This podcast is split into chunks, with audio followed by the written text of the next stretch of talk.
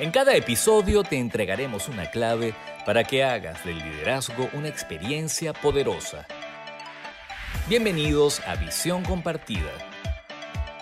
Este podcast es presentado por Planning RH, Recursos Humanos en Positivo, Ovaldiz, Evaluación de Estilos de Comportamiento Empresarial y CUNE, Logística y Producciones. Bienvenidos todos y todas al octavo episodio de Visión Compartida. Soy Lucía Galota y el tema que vamos a estar conversando hoy es las empresas familiares, el liderazgo dentro de estas empresas, sobre todo en la primera generación, la, generación de los fundadores. Las estadísticas mundiales muestran que la mayoría de las empresas en el mundo son empresas familiares. Más del 60% de las empresas y de los eh, creadores de puestos de trabajo son empresas familiares. En algunos países el porcentaje es aún más alto, pero las evidencias eh, de las estadísticas también nos dejan ver que las empresas familiares poseen un porcentaje muy bajo de posibilidades de superar la transición entre la primera generación y la segunda generación. Y esto es principalmente por la resistencia de la mayoría de los fundadores a su retiro y todo lo que esto implica. A lo largo de mi profesión he tenido la fortuna de atender muchas empresas familiares de diferentes tamaños y de diferentes rubros de negocio, incluso en diferentes momentos en cuanto a la generación que dirige la empresa. Y en todas, en mayor o menor medida los aspectos vinculares relacionados con la familia han sido fuentes importantes de conflictos. No es fácil realmente trabajar con las mismas personas con las que se convive. Estamos hablando de personas que tienen que estar casi que las 24 horas del día relacionándose y que al ser tan diferentes los ambientes, la familia y el trabajo, entonces es muy difícil diferenciar los conflictos y dejarlos cada uno en su espacio natural. La mayoría de las veces sin darse cuenta traspasan eh, los conflictos de uno de los ambientes a otros. Entonces a la empresa se llevan los conflictos familiares y a la familia se llevan los conflictos laborales. Hay muchas ventajas también, no, no todo es negativo, hay muchas ventajas de trabajar en empresas familiares o de, o de tener una empresa familiar.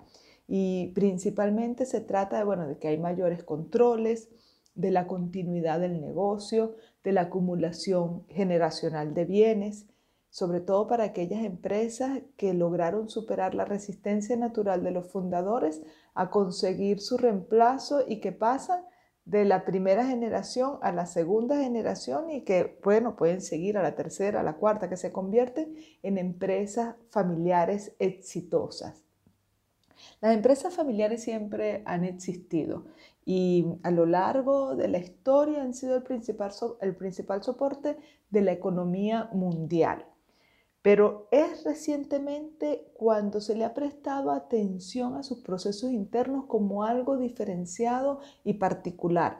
Ya hay incluso carreras o áreas de ciertas profesiones dedicadas exclusivamente a las empresas familiares. Pero desde la antigüedad, desde hace cientos de años, los padres, por ejemplo, heredaban a sus hijos sus oficios o en, las familias adineradas se encargaban de estimular en sus hijos el cuidado y que valoraran y velaran por el patrimonio familiar. Entonces, esto no es nuevo. El, el hecho de vincular a la familia en los oficios o en las propiedades, en los bienes, ya viene desde la antigüedad. Es un concepto muy antiguo y se conserva en la actualidad como la forma preferida de manejar un negocio privado. Pero bueno, como toda moneda tiene sus dos caras, la buena y tiene también su cara oscura. Y esta cara oscura está vinculada con los temas que más nos gusta, que más nos gustan en este podcast, que es la psicología y el liderazgo. Pero de esto vamos a estar hablando más adelante, luego de que escuchemos los imperdonables del liderazgo. ¿Quieres saber los errores más frecuentes de los líderes en las empresas? Escucha con atención los imperdonables del liderazgo. En una oportunidad eh, nos llamó una chica que estaba interesada en una asesoría porque ella estaba diseñando un plan de expansión para su empresa y quería que la orientáramos en algunos aspectos de, de ese plan. Cuando nos reunimos con ella, fuimos mi socio y yo, y en esa reunión nos enteramos de que era una empresa familiar que todavía estaba dirigida por el fundador, que era su padre.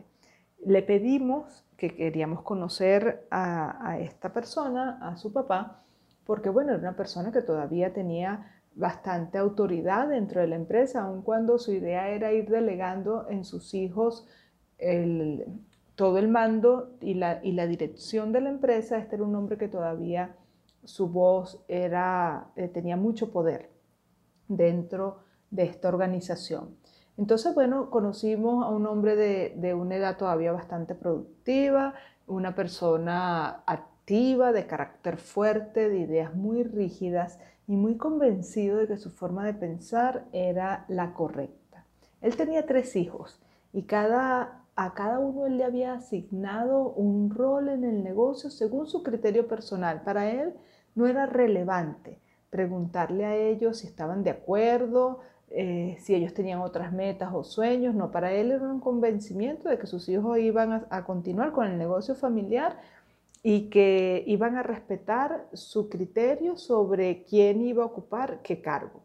Para él la jerarquía en su negocio estaba clara, era algo como militar, porque, bueno, la hija mayor entonces este, iba a ocupar el cargo más alto y después seguía eh, la otra hija y después seguía la otra hija y de esa manera pues él había organizado los roles principales de la toma de decisiones de la empresa.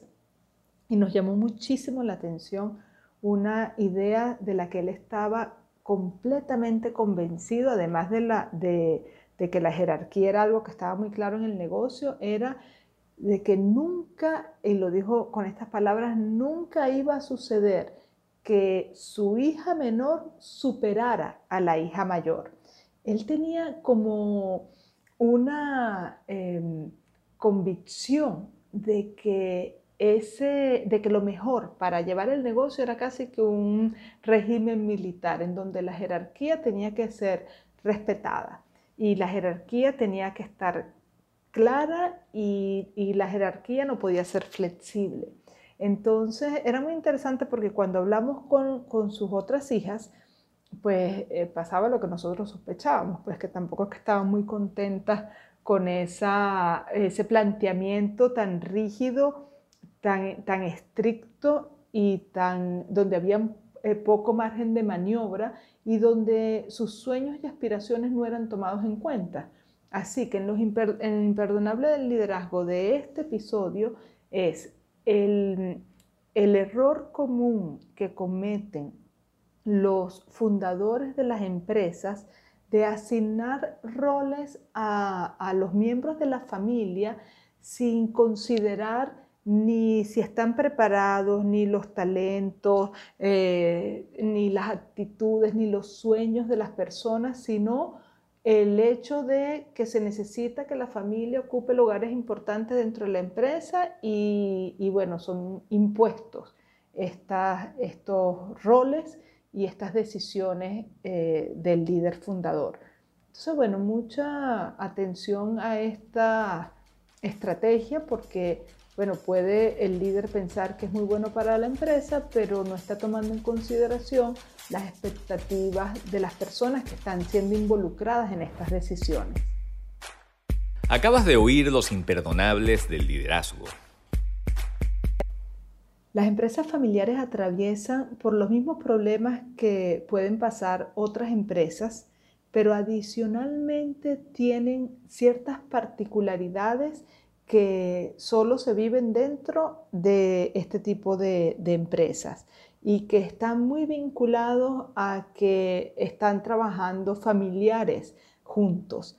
Por ejemplo, una que es muy común que hemos visto, pero repetidísimas veces, es que cuando el fundador eh, bueno, ya, ya se conoce el negocio para arriba y para abajo, ha sido un negocio exitoso, ya el negocio tiene tiempo funcionando, eh, sus hijos están grandes, ya forman parte del, negocio. Este señor, por lo general, lo que hemos visto es que es el padre de, la, de la familia, pues tiene un criterio muy rígido, la sensación de tener la verdad y ya decisiones tomadas que involucran a otros miembros de la familia y que no son consultadas con, ese, con esos miembros. Entonces tiende a imponer cierto tipo de pensamiento que muchas veces están vinculados a formas de hacer las cosas eh, tradicionales y típicas que son difíciles de cambiar y que por lo general representa al dueño de la tribu, al jefe de la tribu. También hemos observado con mucha frecuencia cómo hay miembros eh, de la familia que forman parte del negocio, pero que no están eh, formados, que no son competentes para llevar adelante los cargos que se le han sido asignados. Por ejemplo, vi en una oportunidad a una eh, muchacha que había estudiado para ser enfermera y que la tenían en el área dirigiendo el Departamento de Recursos Humanos de una empresa muy importante, familiar. Y el criterio del padre es que bueno, ella era una, ella es una chica muy suave, muy dulce, que se la lleva bien con las personas y él le pareció que recursos humanos era un sitio bueno para que ella dirigiera. Entonces ese tema de que era una persona que no estaba competente para el área, pero que según el criterio del papá, ella debería estar enfrente de ese departamento. La, el hecho de que el fundador se resista a, retirarse y a tener un plan de sucesión es también un problema y una gran desventaja en las empresas familiares, porque a veces el liderazgo del fundador se vuelve interminable, una persona que no quiere dar paso a la nueva generación y que a veces se vuelve desgastante en ese sentido. Muchas veces también se desaprovechan los talentos existentes porque bueno, probablemente los hijos tengan otros talentos diferentes a los que el fundador está, está viendo y producto de que, bueno, no, no toma en cuenta lo que el otro aspira y toma decisiones que pueden estar neutralizando los talentos que sí existen dentro de la familia o dentro del equipo de personas que han contratado afuera que pudieran ejercer los cargos mejor que un miembro de la familia.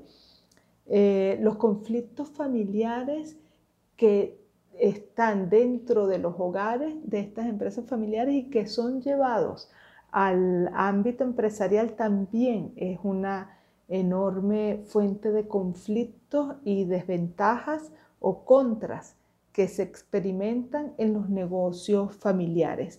Este es muy común. Las personas, bueno, conviven prácticamente las 24 horas del día juntos, aun cuando sea trabajo a distancia, están constantemente en contacto, de día en el trabajo, de noche en sus casas, y se hace difícil la diferenciación entre los problemas que son de la casa y los problemas que son de la familia. Incluso el hecho del esparcimiento y la diversión dentro de este tipo de familias que tienen empresas familiares, eh, a veces pasa que están en una reunión familiar y están hablando del trabajo. Les cuesta muchísimo desconectarse del mundo empresarial.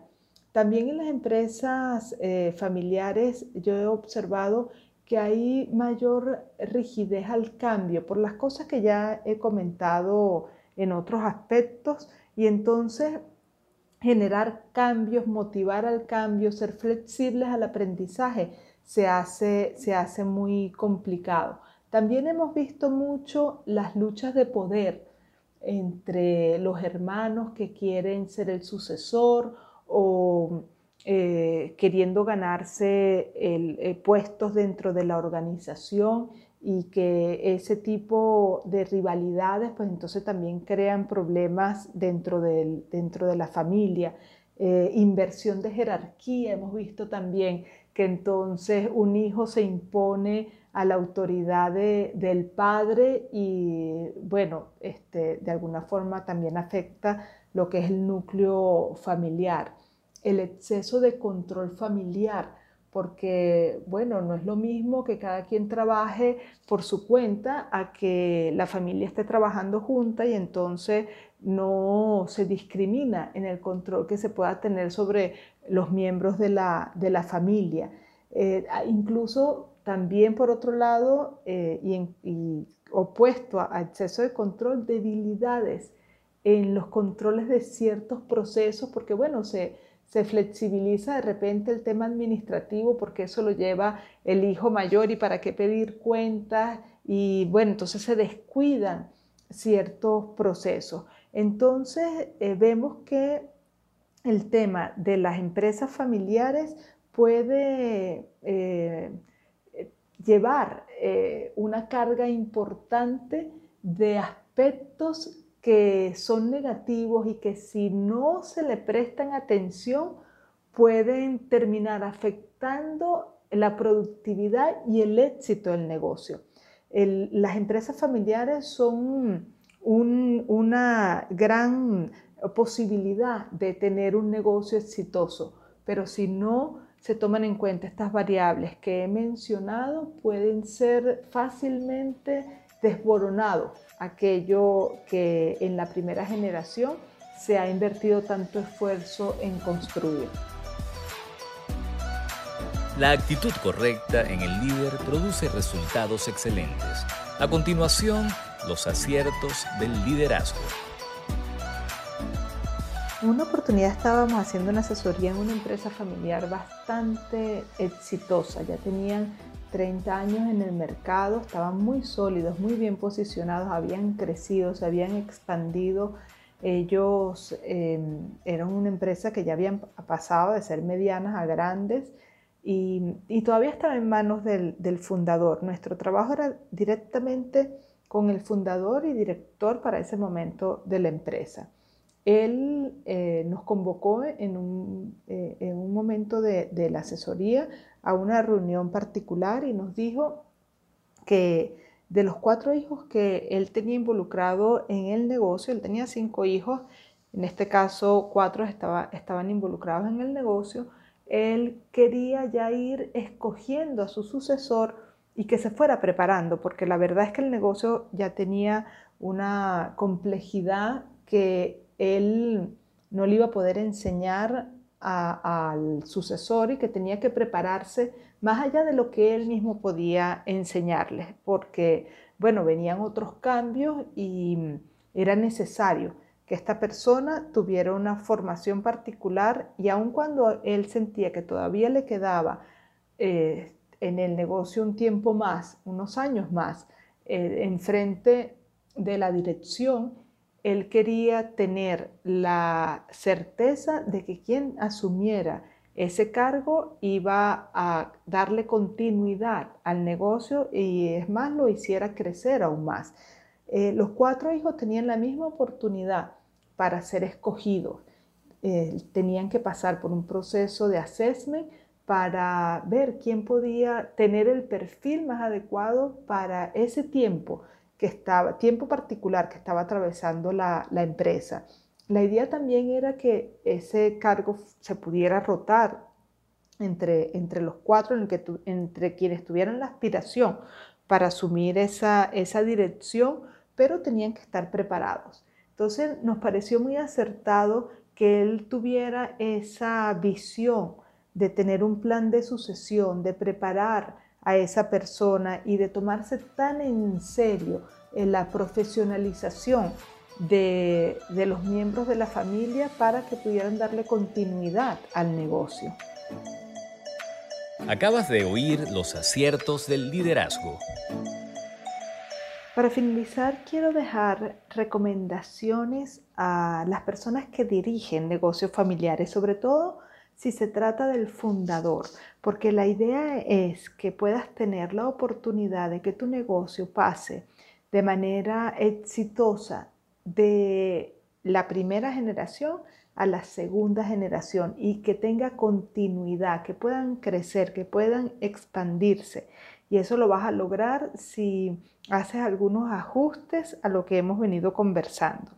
Bueno, la primera recomendación es que le permitas a los miembros de la familia expresar sus deseos de vida y vocación.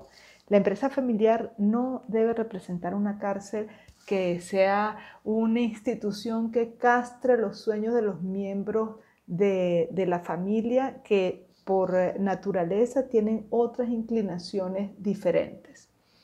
Apuéstale a la profesionalización de las personas de la familia que quieran ser parte del negocio y que se profesionalicen en aspectos vinculados a la empresa. No ocupes los cargos claves con personas cuyo mérito es pertenecer a la familia. Deja que quienes sepan te asesoren para que puedas tener asistencia en cuanto a la resolución de conflictos. Ya dijimos que los conflictos de las empresas familiares están muy vinculados a la psicología de la dinámica de la familia. Entonces pide ayuda cuando sea necesario para eh, la resolución de estos eh, conflictos tan particulares que son propios de este tipo de negocios. Busca mantener la diferenciación entre lo familiar y lo laboral. Es sano poder disfrutar de la familia sin verse involucrado el 100% del tiempo en los temas del negocio. Y también es sano llevar adelante el negocio sin los conflictos familiares. Ofrece entrenamiento en liderazgo para que quienes asuman los cargos de poder, incluso tú mismo que eres el fundador, puedan sacar mayor provecho del equipo y de sus talentos. Desarrolla un plan sucesoral para que puedas prever los aspectos claves necesarios para la continuidad de la empresa y el bienestar del negocio. También te recomiendo que estimules la comunicación de forma sincera y asertiva. Ábrete a escuchar a tu familia y siente lo que significa vivir con la flexibilidad de incorporar nuevas formas de pensar o formas diferentes de pensar. Ábrete a aprender y a cambiar por el bien del negocio, por el bien de la familia y por el bien compartido. Bueno, hasta aquí el episodio 8 que se trató de los negocios y las empresas familiares. Espero que te haya gustado, que te sea de utilidad y si fue así, bueno, ponle like y compártelo. Te esperamos en el episodio número 9. Que estés muy bien. Nos despedimos a nombre de todo el equipo de Visión Compartida y de nuestros patrocinantes, Planning RH, Recursos Humanos en Positivo, Ovaldis, Evaluación de Estilos de Comportamiento Empresarial y CUNE, Logística y Producciones.